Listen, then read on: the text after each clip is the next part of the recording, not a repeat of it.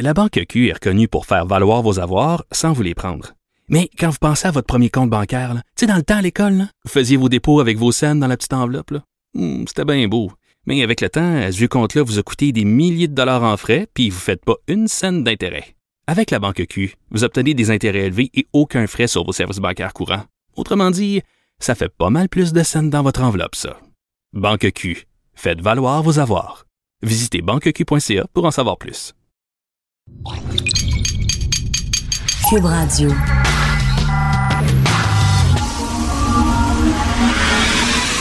De 10 à 11. De 10 à 11. Richard Martineau. Politiquement incorrect. Cube Radio. Ah, que c'est beau la neige, que c'est poétique, que c'est magique. Je renoue avec mon âme d'enfant. Maudit que j'ai l'hiver. J'ai l'hiver, mais bon.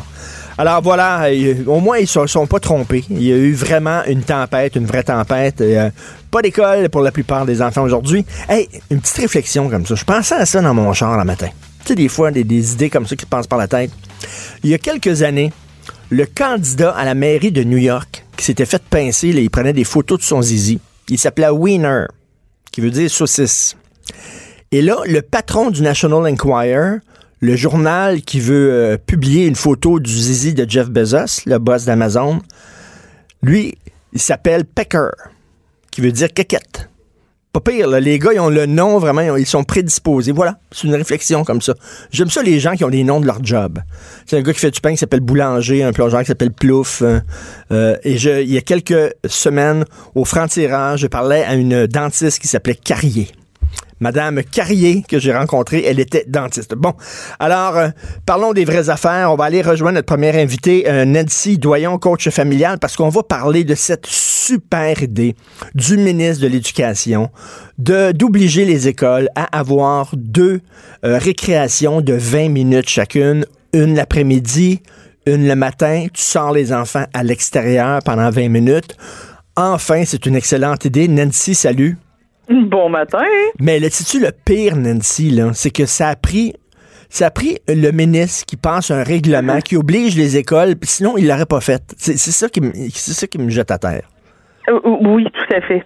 Euh, Il y a comme un non-sens quelque part au fait de couper dans les récréations pour donner plus de temps en classe aux élèves.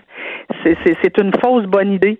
Sais, euh, les écoles qui ont fait ça, ben il y a plusieurs raisons. Là, faut comprendre que il y a des écoles qui finissent au- aussitôt que deux heures et demie l'après-midi à cause des transports d'autobus. Euh, puis là, ben tu sais, c'est sûr que les profs me disent, ben là, tu sais, quand tu recommences à une heure moins quart, puis que tu finis à deux heures et demie, euh, une pause de 20 minutes dehors, plus les déplacements puis l'habillage, ben c'est- c'est c'est- c'est complexe. Oui. Maintenant, il va falloir qu'on réorganise euh, l'école pour que ça réponde aux besoins des enfants. Tu sais, normalement, l'école est bâtie pour les enfants, puis pour qu'ils puissent Mais apprendre. mais tu sais, là, tu, tu, apprendre, ben, pour respecter leurs besoins de base. ben, tu disais au début là, que c'est- quasiment, on dirait que c'est- quasiment les autobus scolaires qui dirigent maintenant euh, tu sais, les, les, les, les horaires des cours. Ouais. On fait les cours en fonction des autobus scolaires, Christy. Oui. Puis on fait les on fait les, les cours en fonction des autobus scolaires, puis on organise l'école en fonction des des des, euh, des besoins syndicaux puis des besoins des parents aussi avec le service de garde puis tout ça. Euh, mais tu sais à un moment donné, il va falloir repenser l'école en disant attends un petit peu là, un petit gars de 8 ans là, ça a besoin de quoi dans une journée pour être capable d'apprendre? Puis on peut-tu remettre ça sur le top de la pile des priorités quand on organise nos affaires, tu sais? Euh, je comprends que le transport scolaire, il faut sauver des coûts puis tout ça. Puis, tu sais, je comprends les enjeux, mais en même temps, l'école est faite pour les enfants. Ben puis oui. Ça a été largement démontré. Tu sais, c'est pas un caprice, là, c'est un besoin. Ça a été largement démontré scientifiquement que le cerveau d'un enfant peut pas rester concentré en classe euh, pendant 50, 60, 70 minutes, qu'il a besoin de pauses régulières. Ça a été largement démontré que les enfants ont besoin de bouger pour apprendre. Ça a été largement démontré que, en particulier les petits garçons, euh, si on leur demande de se tenir tranquille euh, pendant des 5-6 heures, ils y arriveront pas, euh, puis qu'on risque de passer notre temps à les chicaner puis à les mettre en échec. Ça a été démontré. Fait que moi, ça fait des années que je me dis, ben voyons donc comment c'est qui au ministère qui, qui organise les choses en, en, en tassant du revers la main les besoins de base complètement. Puis là, là, je lisais dans le Devoir, il y a un texte là- là-dessus dans le Devoir. Et pardon, et il y a eu un sondage il y a quelques années. Et il y a une école sur cinq qui offrait pas de récréation euh, l'après-midi. Une sur fait. cinq. Puis sur, sur cette, bon, dans les une école sur cinq qui le faisaient pas, peut-être qu'il y en a que la, l'après-midi est très courte. Puis peut-être qu'il y a plein de profs qui pensaient à faire bouger leurs élèves suffisamment euh, dans le milieu de l'après-midi. Mais il y a aussi des écoles, puis j'en aurais une belle liste, là, des écoles qui recommencent euh, les classes à euh, midi et demi, euh, une heure moins quart, puis qui finissent à trois heures et demie, puis que ils pensaient pas nécessairement à faire bouger les enfants entre temps, là, et que j'ai plein de mes petits clients à moi qui se retrouvaient constamment avec euh, des, des boutons rouges, là, que ça, ça, ça dit que tu as passé une mauvaise journée, puis des conséquences parce qu'il y avait dérangé en classe. Puis pourquoi il dérangeait en classe? Ben parce que il en, pouvait plus de rester tranquille assis sur une chaise. Moi, ce qui me fascine le plus, là, je donne de la formation à des enseignants. hein. Oui. Et ce qui me fascine le plus, c'est que c'est souvent dans les groupes d'enseignants où j'ai le plus de discipline à faire. Euh, et des enseignants arrivent pas. tu sais, quand je donne une, une journée de formation, de mettons de 5 heures, les enseignants ont du mal à rester assis et concentrés toute la journée. OK, puis c'est pas des enfants, là. les taquine, tu sais, puis je leur dis, OK, ben vous autres, vous avez de la misère, là. Fait que, puis, puis vous autres, ça fait, dans la dernière heure, je suis intervenue six fois pour vous faire taire parce que vous jasez avec vos voisins. Fait que, et vous attendez à ce que des enfants qui, qui, qui ont 7-8 ans soient meilleurs que vous. Puis là, ben, souvent, les profs réalisent, ouais, c'est vrai, qu'on qu'on est intense un peu, mais tu sais, ils font ça avec des bonnes intentions. Ce qu'ils veulent, c'est, ils ont une centration pédagogique, ils veulent pouvoir passer le plus de matière possible, avec la croyance que s'ils passent plus de matière, ben, les enfants vont mieux réussir. Ben non, ben non. Puis ben, tu disais les petits garçons, mais les petites filles aussi ont besoin, ont besoin de bouger aussi, j'imagine. C'est pas une histoire Oui. de garçons, là, mais. Ben, en fait, c'est juste que les petits garçons, ça va plus paraître. Fait que, tu sais, l'enfant Oui. qui a besoin de bouger, le petit garçon, ben, va probablement devenir plus tannant. Alors que la petite fille, elle va plus partir dans l'une. Euh, Elle va se tortiller sur sa chaise, mais ça se peut qu'il pousse pas trop de cornes. Alors que euh, le petit garçon, lui, ben ça va plus, il, il- il va se mettre plus à, à, à se lever puis à être plus dérangeant, puis lui, il va se faire chicaner. Euh, et ça a été la plupart des garçons aussi vont avoir un petit peu plus de gaz que, que les petites filles. Les petites filles peuvent rester un peu plus concentrées longtemps. Euh, puis les petits garçons souvent vont apprendre, puis là je dis je généralise, là, tu comprends, mais euh, les petits garçons vont souvent apprendre plus dans, dans le concret, dans l'action, etc. Alors que bon ben des petites filles, euh, les mots, euh, le, le, le- euh, des, des trucs écrits, ben souvent ça leur convient Et- davantage, mais il faut réadapter Tout à fait. l'école à l'ensemble des élèves. Nancy, pendant que je t'ai, qu'est-ce que tu penses euh, de cette décision d'une école de Saint-Jérôme d'interdire, de bannir le téléphone cellulaire? Tu n'as pas le droit, sinon ils vont le confisquer. Euh, moi, quand j'ai lu ça, j'étais tellement content. J'ai dit, enfin, moi je trouve que le cellulaire n'a pas sa place dans les écoles, puis je trouve que toutes les écoles devraient l'interdire, mais je sais pas, toi, tu es la spécialiste, t'en penses quoi? Je suis tellement, mais parfaitement d'accord. Euh, je, je comprends pas, moi, dans les dernières années, qu'on se soit mis à permettre le cellulaire. Je pense que les profs, euh, dans plusieurs écoles, ont juste simplement démissionné parce que ça ne leur tentait pas d'intervenir là-dessus, euh, parce qu'ils ont trop d'autres interventions à faire. Là. Euh, mais je, je trouvais ça aberrant que des élèves euh, du secondaire se promènent avec leur, leur cellulaire dans les poches. Euh, Mais tu sais, t'as pas besoin, quand t'as 15 ans, t'as pas besoin d'avoir ton cellulaire tout le temps avec toi, à moins que tu sois pusher, peut-être, là, mais tu sais, sinon, là. non, puis tu sais, écoute, si, si jamais les parents ont un besoin rapide de communiquer avec leurs enfants, ben nice, ils le feront euh, euh, par, euh, par par le, le, le secrétariat de l'école. Euh, J'en avais pas de cellulaire, puis mes parents pouvaient me rejoindre là. Mais oui. Effectivement, puis je trouve que ça nuit énormément à l'attention, la concentration. Pensons à une petite fille de 14 ans, mettons, que entre deux cours, elle va prendre ses textos, puis là, ben, euh, tiens, son parent, il est pas content parce qu'elle a pas rangé sa chambre, puis il l'engueule. Ben, elle, elle gère ça pendant sa pause, puis là, elle rentre en classe, ben, pas totalement disposée aux apprentissages parce qu'elle est chargée émotivement. Euh, L'autre jeune que sur l'heure du midi, ben, joue euh, à un jeu vidéo en ligne euh, avec quelqu'un qui, qui, habite au Zimbabwe, ben, puis là, il dit, Ah, écoute, mon village est en train de se faire attaquer, puis tout ça, ben, il se dépêche entre ses cours sur l'heure du midi à aller placer ses pitons. Ben, Quand il arrive dans la classe, il pense pas aux apprentissages, il pense à son jeu en ligne. Je, je, Ben, mais pense- puis, je trouve que je de toutes les. pas les jeunes avec ça. Là. Ben, tout à fait, mais c'est étonnant que je pense que c'est une des seules écoles qui fait ça. Je trouve que les autres écoles devraient s'inspirer de cette école-là euh, secondaire euh, euh, de Saint-Jérôme, puis ça devrait être, euh, veut dire comme ça, le mur à mur, pas de cellulaire. T'as pas besoin d'un cellulaire. Comme tu le dis, là, si tes parents veulent te rejoindre pour une urgence, ben c'est très facile. Ce qu'on faisait dans le temps, c'est que t'appelais euh, à réception, t'appelais à l'admi- à l'administration, puis allaient te chercher dans la classe. Eh oui, mais écoute, ça me fait penser, c'est le marché du travail. Il y a plein d'endroits où tu peux pas avoir ton cellulaire. Hier, j'étais à la pharmacie, puis j'entendais le propriétaire de la pharmacie est en train de coacher une, nouvelle employée qui devait avoir à peu près, mettons, 16-17 ans, et il lui disait, ben, ton cellulaire est interdit pendant tes heures de travail. Il doit rester euh, dans, dans le local des employés, mais si on te prend avec, euh, avec ton cellulaire sur toi pendant tes heures de travail, euh, tu vas avoir une sanction. Et là, je me disais, je m'auto-disais à moi-même, je dis, pauvre petite là, elle doit plus respirer, là, elle doit avoir de la misère à... ben oui. Mais tu sais, on a entretenu ça, là, puis même nous, comme adultes, là, euh, moi, quand j'ai pas mon cellulaire, je, je, je, je l'oublie partout, mon foutu cellulaire, puis quand je l'ai pas, je me sens toute nue.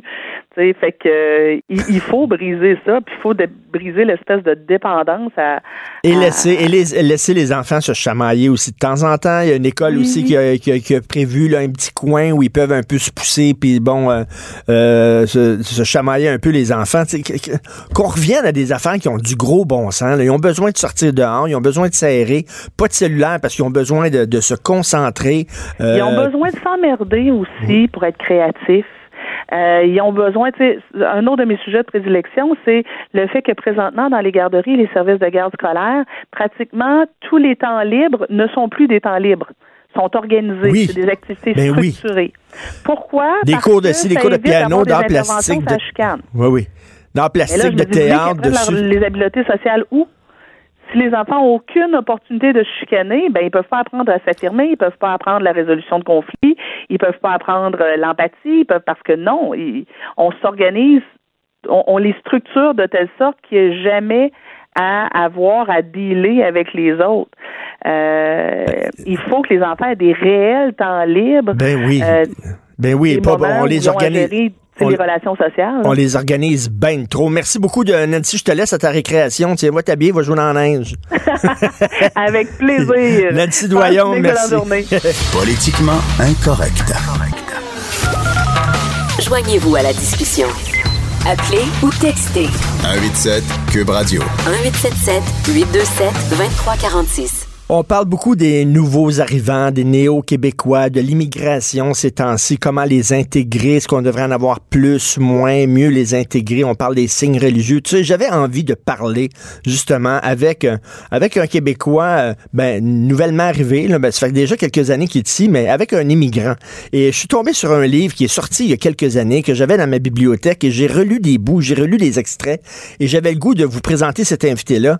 Euh, L'homme s'appelle Paul Micaille, il est immigrant d'ori- originaire d'Égypte. Il a écrit il y a quelques années un livre qui s'appelle Les insolences d'un importé. J'aime bien ça, les insolences d'un importé. On disait ça, c'est un importé avant. Alors, je vais rien vous citer euh, des extraits de ce livre-là rapidement avant de passer à mon invité. La religion doit rester du domaine privé. Pour les jeux, il y a le parc et le casino. Pour le hockey ou le patinage, il y a l'aréna. Alors, pour la religion, il y a l'église, la synagogue ou la mosquée, en plus du domicile familial. Point final. Alors, il dit, mes parents m'ont souvent dit que j'avais des responsabilités envers moi-même, notamment celle de me défendre. Je crois que toute nation d'accueil, tout pays d'accueil a envers elle-même cette responsabilité.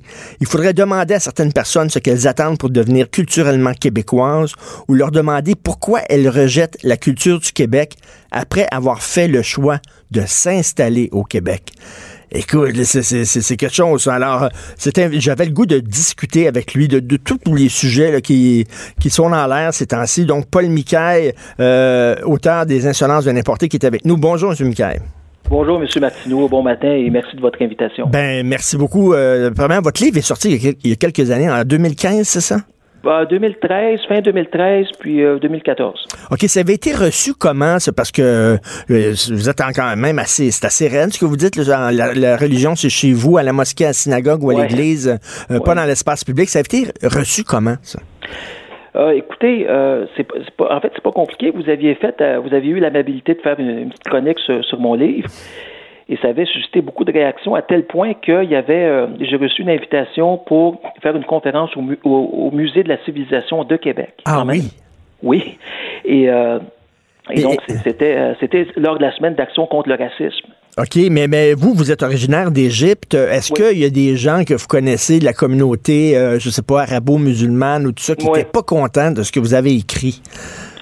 Honnêtement, non, parce qu'écoutez, euh, du, euh, du côté de mes parents, euh, mon père et ma mère, on est, euh, on est de confession catholique. Oui. bon, pas nécessairement pratiquant, on s'entend. Donc, donc c'est clair que mes parents, euh, dans le temps de mes parents, il n'y avait quand même pas les problèmes qu'il y avait en Égypte. Aujourd'hui, les communautés chrétiennes, bon, c'est, c'est, je ne dis pas qu'ils sont à tous les jours ostracisés, mais euh, il y avait à l'époque une certaine séparation entre l'Église et l'État, mais ça a changé avec. euh, C'est très difficile Donc- maintenant la situation pour les chrétiens en Égypte, là.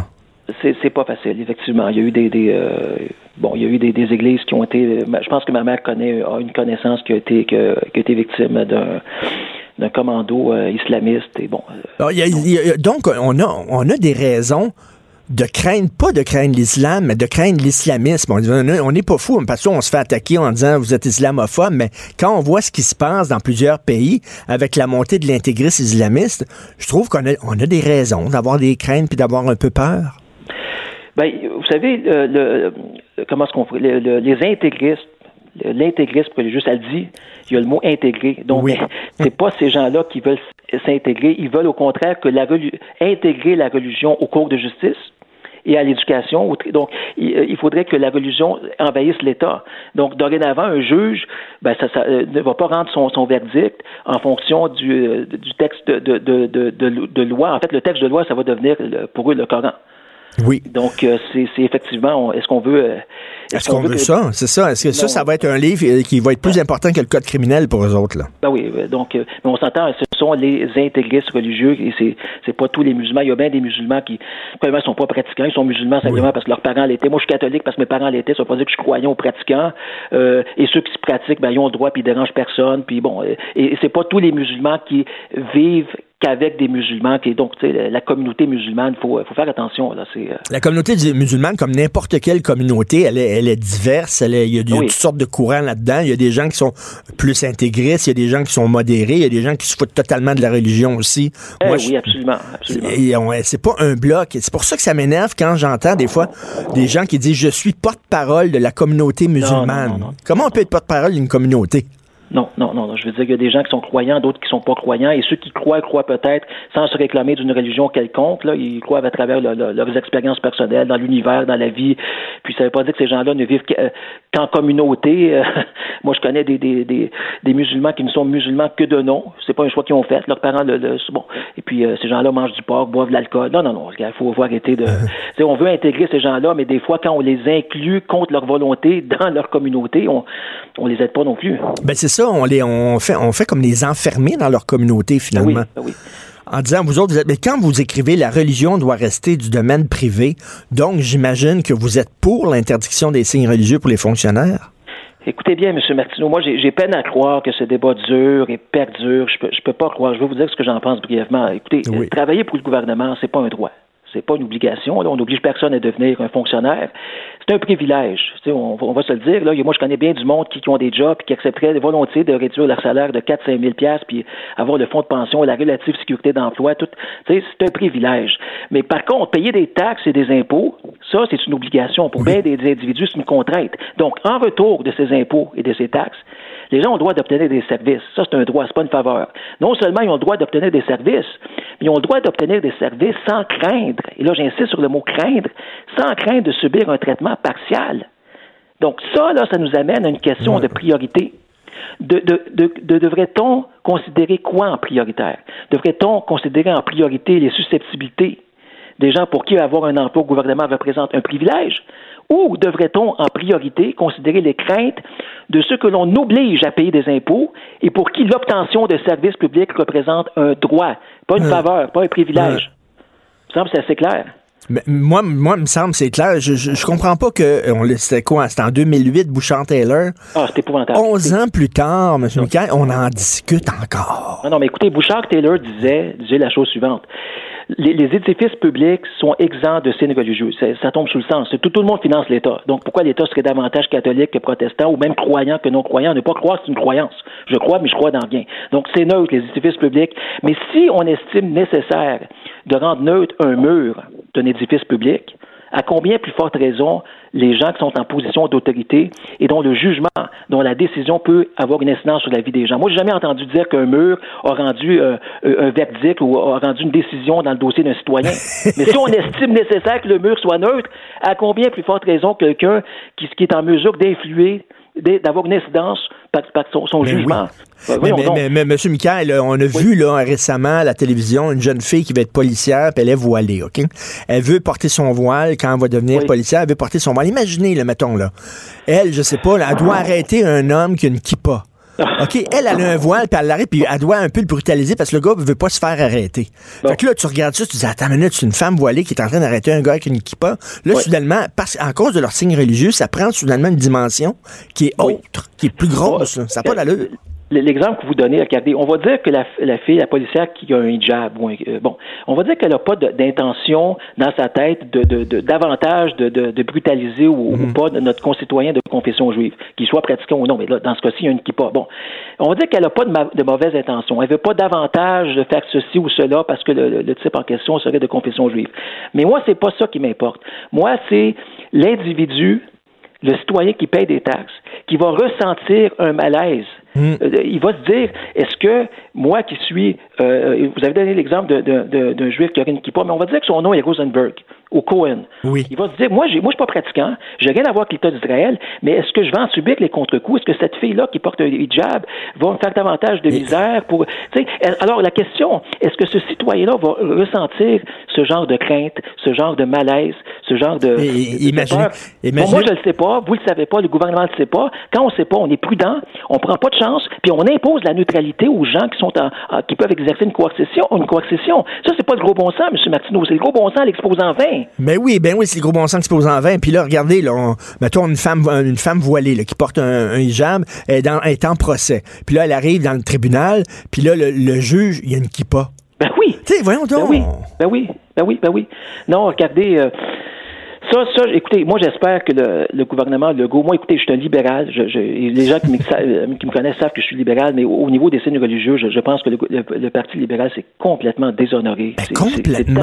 C'est épouvantable, c'est épouvantable. Il y, a, il y, a, une limite à faire de la partisanerie euh, sur le dos de l'intérêt public, sur le climat social. Ça ne fait qu'envenimer le climat social. Mais, mais là, vous, vous, devez être déçu de, de, de, votre parti, du Parti ben, libéral. non? Quand, quand, il y a eu le débat, euh, M. Couillard avait répondu à M. Legault, moi je défends les droits de ces Moi, j'ai écouté, moi, j'ai réagi en disant, écoutez, M. Legault, euh, si j'avais pu répondre à M. Euh, Couillard, j'aurais dit, écoutez, quand vous accordez des mauvais droits, vous, ne défendez les droits de personne. Que, les droits soient accordés aux gens de la majorité ou de la minorité, vous ne défendez les droits de personne. Mais monsieur, monsieur Michael, comment ça se fait? Ben, là, je suis content de vous parler, puis je suis content de vous mettre en onde, puis comment ça se fait que lorsqu'on veut discuter avec des gens de la communauté arabo-musulmane, on invite tout le temps des femmes voilées, comme si... Puis les gens comme vous, les gens comme vous, vous êtes originaires d'Égypte, on les voit pas à TV, on les ben, entend pas. Ben, euh, regardez, c'est parce qu'on n'est pas vraiment intéressant. On est, on est, euh, la plupart, on est, on est de confession euh, catholique. Ou ma mère était catholique, mon père était orthodoxe chrétien. Donc, on n'est pas, on, fait pas partie de, on n'est pas tellement problématique. Puis bon, puis la plupart des, des, on n'est pas nécessairement pratiquants ou croyants. On s'est un petit peu fondu. Dans non, mais c'est ça aussi la communauté là, arabe au Québec. On dirait que dès qu'on veut parler à une arabe, on va prendre une femme voilée, mais à un moment donné, elle est variée, cette communauté-là. Regardez, monsieur, c'est le même, c'est le même problème avec les, immigrants en général. À chaque fois qu'on demande à quelqu'un de se prononcer sur le niveau de tolérance ou d'intolérance des Québécois, des Canadiens français, soyons plus précis, on interroge toujours des gens fraîchement arrivés. Mais comment ces gens-là peuvent se prononcer? Ça fait, ça fait trois, quatre mois, six mois qu'ils sont, ben là. Ou bien on interroge des gens qui sont peut-être au Québec depuis cinq ans, huit ans, mais qui vivent en vase clos, qui n'ont pas beaucoup d'interaction avec les Canadiens français. Euh, comment tu peux te Ben, on peut dire la même chose des enfants de la loi 101. Les enfants de la loi 101, on les, on les interroge pas énormément quand, parce qu'ils sont intégrés, donc euh, ah oui, ils pas, sont pas sont pas problématiques. Et, écoutez, une fois, je suis allé dans une école, je l'ai déjà raconté ici hein, en ondes, il y avait des casiers des élèves, l'école élémentaire, puis il y avait un drapeau différent sur chaque casier, un drapeau mexicain, un drapeau haïtien. Puis là, je disais à la prof, c'est quoi ça? Elle dit, ah, ça, c'est leur, leur pays d'origine. Le petit vient du Mexique, on a mis un drapeau mexicain, puis le petit vient d'Haïti, on a mis un drapeau haïtien. Puis moi, j'ai dit non, il devrait avoir rien qu'un drapeau, c'est le drapeau du Québec. Ben, c'est tout. vous, vous êtes québécois, vous n'êtes pas un Québécois originaire d'Égypte, vous êtes québécois. Ben, C'est-à-dire, officiellement, j'étais un immigrant. Je suis venu au Québec quand j'avais 10 mois. Mais euh, je veux dire, mes repères, écoutez, que j'ai ben, toute ma nostalgie dans ma tête, dans mon cœur, c'est le Québec. Je veux dire, quand j'étais jeune, c'est l'hiver, c'était du hockey, puis l'été, c'était du baseball. Quand j'étais jeune, j'écoutais Passe-Partout. Euh, mais, mais, euh, mais, ces gens-là, pour les intégrer, il faut leur dire, vous êtes Québécois, puis il va falloir à un moment donné que tu, que tu laisses un peu tomber ton pays d'origine, puis que ton pays, c'est ici? Oui, mais je veux dire, je veux vous dire une chose. Euh, écoutez, la, la, la, la responsabilité, ou je veux dire, la, responsabilité est un petit peu partagée. Je veux vous dire, il y a des mm. choses qui n'aident pas non plus. Euh, on peut, on peut, euh, on peut reprocher à certaines personnes de ne pas faire un effort pour s'intégrer. Moi, écoutez, les choses ont peut-être un petit peu changé, mais dans les années 80, je me rappelle, il y avait du monde qui était au Québec depuis 15-20 ans puis qui parlait pas un, maudit mot de français. C'est pas, pas acceptable. Mais regardez, les enfants de la loi 101, euh, ces gens-là sont pas tous des immigrants. Les gens qui sont issus des minorités, c'est pas tous des immigrants. C'est pas que la peau noire que tu es né en Afrique. Donc, il y a des gens qui sont nés au Québec ou qui sont arrivés en très bas âge. Ils ont été socialisés puis scolarisés entièrement au Québec. Ces gens-là n'ont pas de problème de reconnaissance de diplôme, sauf que euh, ils se font souvent étiqueter puis ils mm. parlent très bien français, ils sont souvent étiquetés comme néo-québécois, comme allophones, comme ethnie, membres de communautés. Euh, bon, ça, ça, ça, aide pas à ces gens-là à s'identifier comme québécois. ils vont finir par intérioriser qu'ils ne sont pas québécois. Et vous savez, il y, a, une étude il y a un an ou deux qui est, qui, qui est sortie et qui révélait que les enfants de la loi 101 ne se sentent pas euh, ne se sentent pas québécois. Ils sont pas pur laine. Ils n'ont pas la mm. nationalité canadienne française. On s'entend. Mais ils vivent sur le territoire du Québec. Sont, beaucoup sont nés au Québec. Ils, ils, ils transigent avec l'État québécois. Ils des impôts, reçoivent des services. Est-ce qu'on pourrait au moins leur reconnaître le statut, la, citoyenneté de Québécois? Ben, tout à, part de dire, à part de dire, t'es une ethnie, t'es, es un allophone, euh, euh, bon, un néo-québécois, les gens finissent par intérioriser, euh, OK, je suis pas vraiment québécois. comme vous dites en anglais, on dit text to tango, c'est eux autres à faire une démarche, mais on doit faire une démarche face à eux aussi. J'encourage tout le monde à lire votre livre. On doit certainement pouvoir le, retrouver en librairie, dans les bibliothèques. Les ah, insolences, les insolences d'un importé, c'est vraiment c'est super bon, ce livre-là. On va se reparler, M. Paul Michael. Merci beaucoup. Martineau, franchement, même avec les cheveux gris, il reste un animateur très coloré. De 10 à 11. Politiquement incorrect. Cube Radio. L'actualité avec Stéphane Roy. Stéphane, parle-moi de ce qui est en train de se passer à Ottawa. La ministre qui a démissionné, toi. Ben oui, tempête de neige ici, tempête à Ottawa aussi, hein. Euh, Trudeau qui est pris avec vraiment une patate chaude, il l'a obligé, en fait, il l'a démis de ses fonctions, il l'a placé au ministère des anciens combattants au lieu du ministre de la Justice. T'imagines, à cause de son combat, elle s'en va au ministère des anciens combattants. C'est quand même sarcastique. euh, fait que donc, elle s'en va là. Pourquoi? Parce que elle n'est pas d'accord avec ce qu'on essaie de faire avec SNC Lavalin. Tu sais qu'il existe une loi de réhabilitation des grosses, grosses compagnies, des gros fleurons quand ils font des affaires un petit peu douteux, euh, comme on sait tout ce qui s'est passé avec SNC Lavalin, puis leurs investissements dans des pays euh, un peu des dictatures, tu le quittes, et les passe-droits, les, euh, les enveloppes, tu te le quittes. On, sait, on sait qu'il y a eu beaucoup de... D'ailleurs, dernièrement, on a vu, entre autres, des dirigeants passer en cours, là, puis ça a été, en tout cas... Ben, écoute, écoute, Stéphane, Stéphane, il y a eu de la corruption en Libye, il y a eu de la corruption pour le CUSUM, il y a eu de la corruption pour le nouveau pont Champlain. Écoute, là, il y a une culture de corruption dans cette entreprise-là. C'est ça, mais tu sais, c'est arrivé dans d'autres fleurons euh, à l'international, tu sais, Rolls-Royce au Royaume-Uni, Petrobras euh, au Brésil, euh, Keppel, la corporation à Singapour. c'est déjà arrivé, tu sais, ça arrive souvent. Mais moi, ça m'amène une grande réflexion. Tu sais, ces grands fleurons-là à qui on donne beaucoup d'argent, c'est pas grossir un gros œuf dans le même panier, puis ce gros œuf-là tout seul, il finit par par percer le panier, puis il fait euh, péter toutes les œufs qui étaient dans le panier avec lui, les petits, les moyens, puis les, les autres gros. Moi, j'ai l'impression qu'on met trop d'argent sur des fleurons, alors qu'il y a plein de moyennes compagnies qui sont dans le même domaine, là, dans ce cas-là, dans, dans, le génie euh, civil, qui attendent eux autres des, des, des subventions puis qui ne reçoivent pas parce qu'on on donne toujours au même. Et c'est le danger de, de préconiser, admettons, une compagnie versus une autre. C'est que cette compagnie-là grossit, grossit, mais à un moment donné, tu deviens comme un, un petit peu euh, Euh, Dépendant d'eux autres. oui, dépendant de cette compagnie-là, puis ses décisions, parce qu'il y a tellement d'employés. Fait que donc, le gouvernement vient pratiquement plus faible que la compagnie. Et c'est ce qui se passe avec SNC Lavalin, tu sais. Donc, la loi de la réhabilitation, c'est pour, euh, évidemment, sauver les, les emplois, essayer de, de rendre ça euh, plus aisé, euh, le retour de la compagnie, même si elle a fait des, des malversations.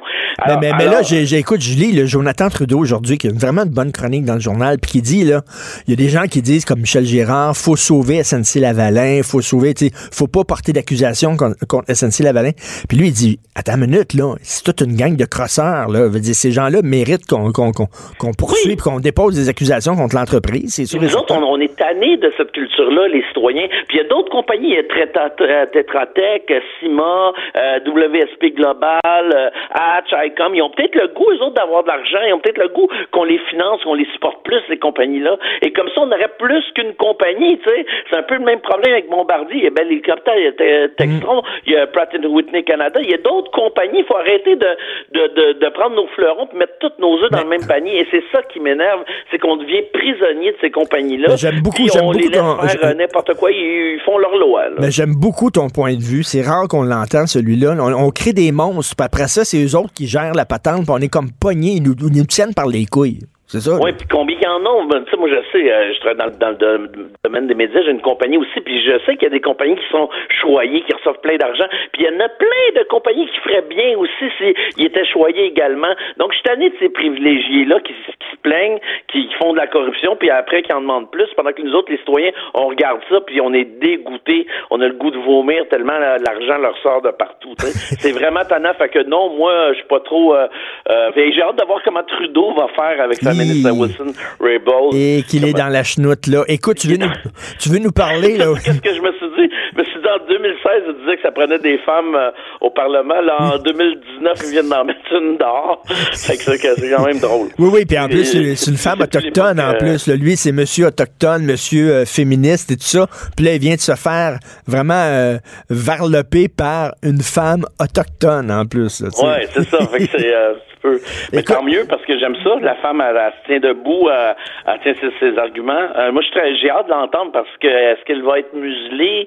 Est-ce qu'elle va pouvoir dire euh, ce qui s'est passé? Parce qu'il y a, des, des ondes d'ombre. On sait, on sait pas exactement comment ça s'est passé, mais on l'imagine très bien. Là, elle, a, elle a tenu tête euh, à Trudeau. puis Et Trudeau l'a pas pris. Stéphane, la communauté musulmane se dit choquée de la, de la sentence qui a été donnée à Alexandre Bissonnette, 40 ans. Pourtant, c'est une sentence très sévère, historique. là.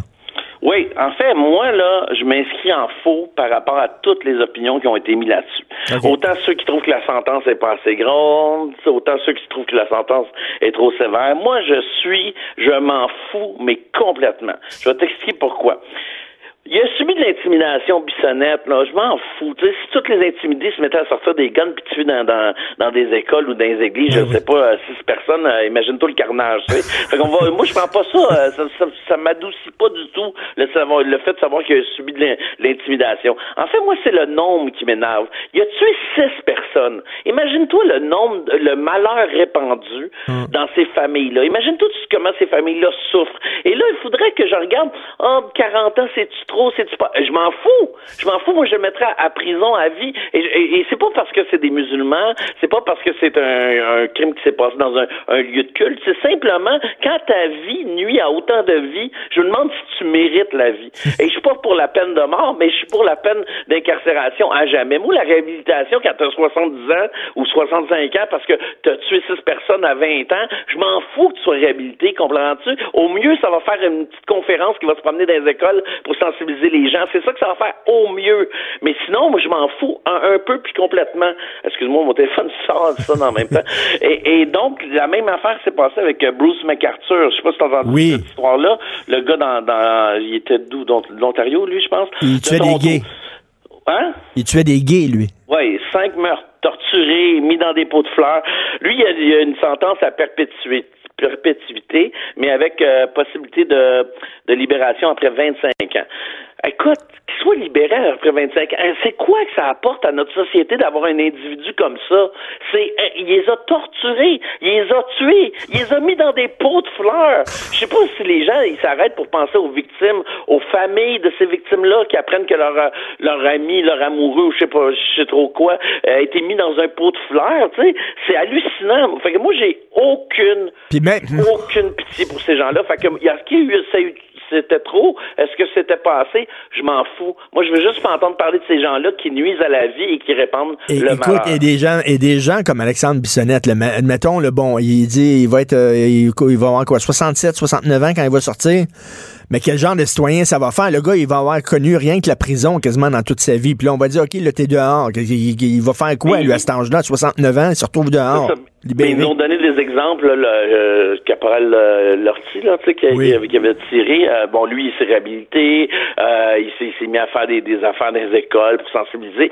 Mais sérieusement, là, moi, quelqu'un qui tue une personne par légitime défense, une femme qui se faisait battre par son mari, puis là, elle l'a tué, puis là, ça passe en cours, puis là, elle a 25 ans, dans 25 ans, elle va pouvoir demander une libération conditionnelle. Ça, je comprends ça, parce que, je veux dire, c'est un accident, c'est elle n'a pas tué 20, elle n'a pas torturé euh, quelqu'un qui fait un vol euh, pour se nourrir, puis qui, bon, euh, il tombe, tombe dans une altercation, tue le commerçant.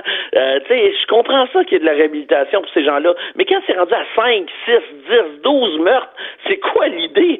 C'est fini, oublie ça, t'as fait un choix dans ta vie, puis c'était de répandre le malheur. Fait que tu, vas le subir, qu'est-ce que, qu'est-ce que tu veux? On peut pas non plus supporter des, des, des, des cas euh, euh, qui sont pas réparables, qui sont, on peut pas les, les remettre sur le droit chemin euh, dans tout notre à fait, Tout à fait, c'est comme Charles Manson, tu sais, il est mort en prison, puis la titre bonjour, bonsoir. Ah Écoute, l'immigration, tu veux parler des libéraux face au dossier de l'immigration, ils sont ils sont scandalisés. On parlait du, du gars qui a puis c'est de la folie, mais la folie me fait peur. Puis moi, j'ai l'impression que des fois, les politiciens souffrent souvent de dédoublement de personnalité. C'est ce qu'on appelle split personality. Parce que là, les libéraux, ils, ont capoté sur les 18 000 dossiers que la CAQ essaie de, de, de mettre à zéro, c'est-à-dire de, de, la suppression complète des 18 000 dossiers sur l'immigration. Mais tout ça est un peu la faute des libéraux. Tu sais que les libéraux ont coupé 21% du budget en 2004 du budget d'immigration. Donc, ça a commencé comme ça, là, avec des coupures. à chaque fois que les libéraux recevaient de l'argent pour l'immigration, au lieu de, remettre 100 dans l'immigration, l'argent qui venait, qui provenait de l'immigration, l'argent, entre autres, du gouvernement canadien, ben, il en, il mettait beaucoup moins. Il y a juste le gouvernement Bouchard-Landry qui en a mis 100 Après ça, là, ça arrêtait pas de descendre, ça n'a pas arrêté de descendre. Un milliard de l'argent reçu n'a pas été dépensé directement à l'intégration des immigrants. C'est littéralement un scandale. le PQ a fait ça sur le dos des immigrants, tu sais, un milliard pendant ces années-là. Puis après, ils s'insurgent que 18 000 dossiers n'ont pas été traités et que là, il faut, il faut les remettre à zéro. Mais, c'est eux autres qui ben, sont la source ben, de ça. Exactement, mais tu as tout à fait raison. S'il y a autant de dossiers qui, qui, étaient, qui restaient ces tablettes, c'est de leur faute. Ben oui, ben la reconnaissance des diplômes, ils n'ont pas, ont pas travaillé là-dessus. Euh, euh, la, liste d'attente en francisation, ils n'ont pas travaillé là-dessus. Donc, le, traitement des 18 000 dossiers qui traînent depuis 2005, c'est vraiment eux autres. Puis ce qui me fait capoter, c'est quand ils tombent à l'opposition, c'est là que je te dis que j'ai peur de la maladie mentale. C'est comme un split personality dans leur tête. C'est comme si euh, ils n'avaient pas fait ça. Tu sais, ça me fait penser au gars-là qui, a tué cinq personnes puis qui les a mis dans des, des, des, pots de fleurs il y a quelque chose mentalement qui décroche à un moment donné. Ils se ramassent à l'opposition, puis tout ce qu'ils ont fait, ce n'est plus eux. Mais vraiment, puis ils l'affirment haut et fort, avec en regardant droit dans les yeux la caméra, puis en disant non, tu sais, c'est votre faute, tout ça. Puis tu fais, mon Dieu, ils nous prennent pour des cons, puis ça me fait peur. C'est une, une oui, folie, oui. C'est ça, ils se souviennent plus euh, absolument pas de ce qu'ils ont fait. C'est rien que de la faute du gouvernement au pouvoir. Merci Stéphane. Merci, va jouer dans la neige. Bye, on ça, je m'en faire bien. Martino, le seul qui peut tourner à droite sur la rouge à Montréal. De 10 à 11. Politiquement incorrect. Mais c'est politiquement correct de l'écouter. Cette semaine, j'étais tanné qu'on discute encore des signes religieux, puis je me disais, pourquoi ils font pas un référendum? Tu fais un référendum, tu demandes ce que la population pense, puis après ça, bon, c'est réglé, c'est fait, puis le gouvernement est légitimé après ça pour passer un projet de loi. Puis je me dis, pourquoi ils font pas ça pour tous les gros dossiers qui divisent la population? Légalisation du pot, euh, aide médicale à mourir, euh, bon, les gros dossiers à portée morale. Pourquoi on n'organise pas des référendums et on permet aux gens de se prononcer là-dessus? Bon, j'ai lancé, bon, j'ai écrit une chronique là-dessus, mais je suis pas, moi, je suis pas un expert en politique, je suis pas politologue, je suis pas constitutionnaliste. Euh, je voulais tester mon idée avec euh, quelqu'un, une personne brillante, Christian Dufour, mon ami qui est politologue, qui est avec nous. Bonjour, Christian.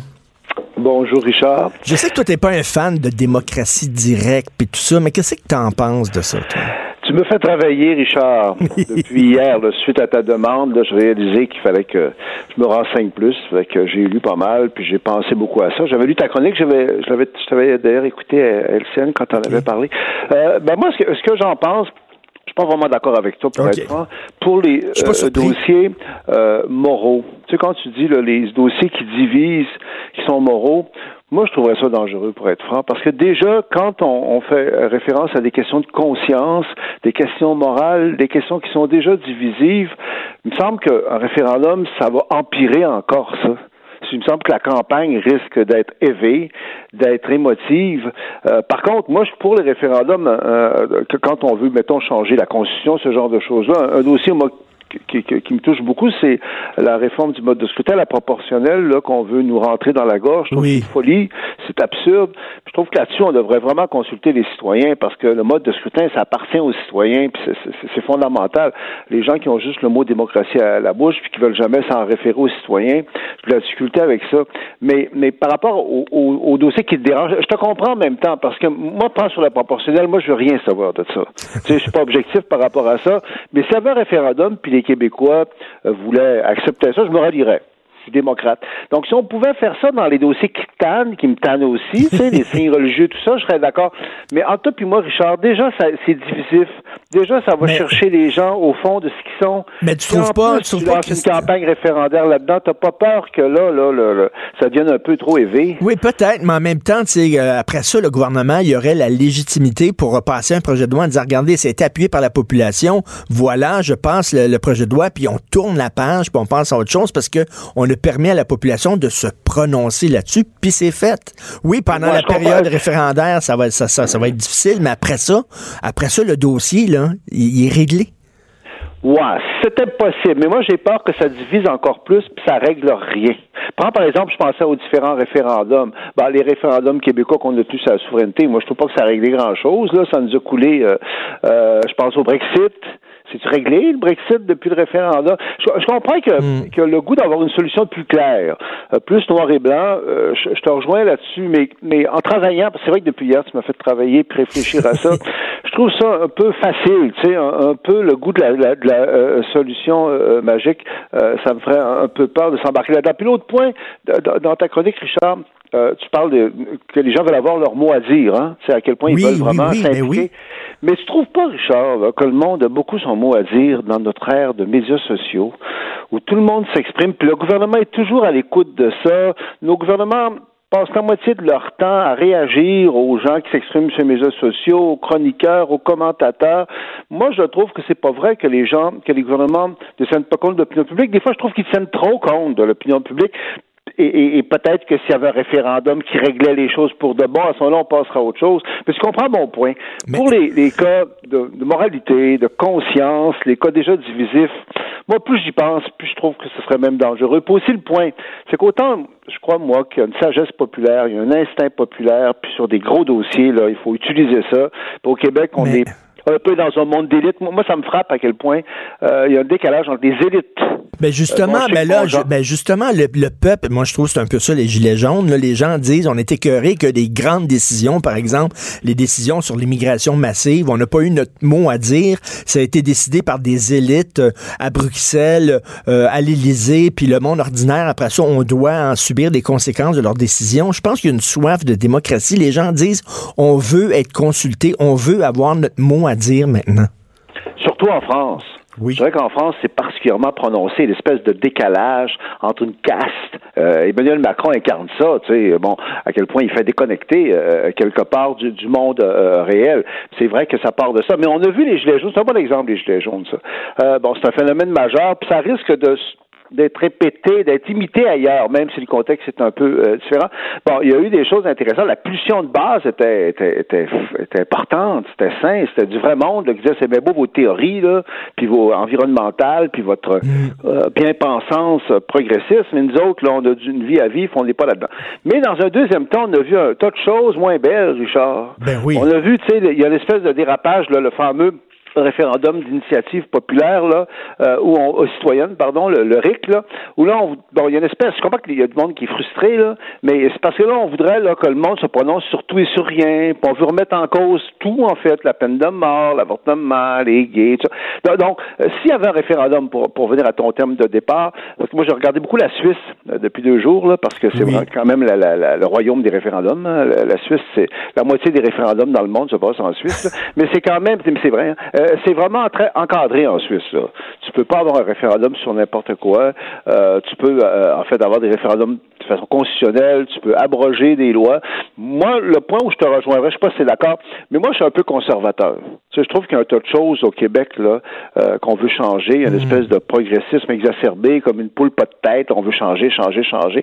Donc moi, il y a des, il y a des choses là, qui ont subi l'épreuve du temps, qui sont l'héritage de nos ancêtres, que je veux pas qu'on puisse changer ça trop facilement.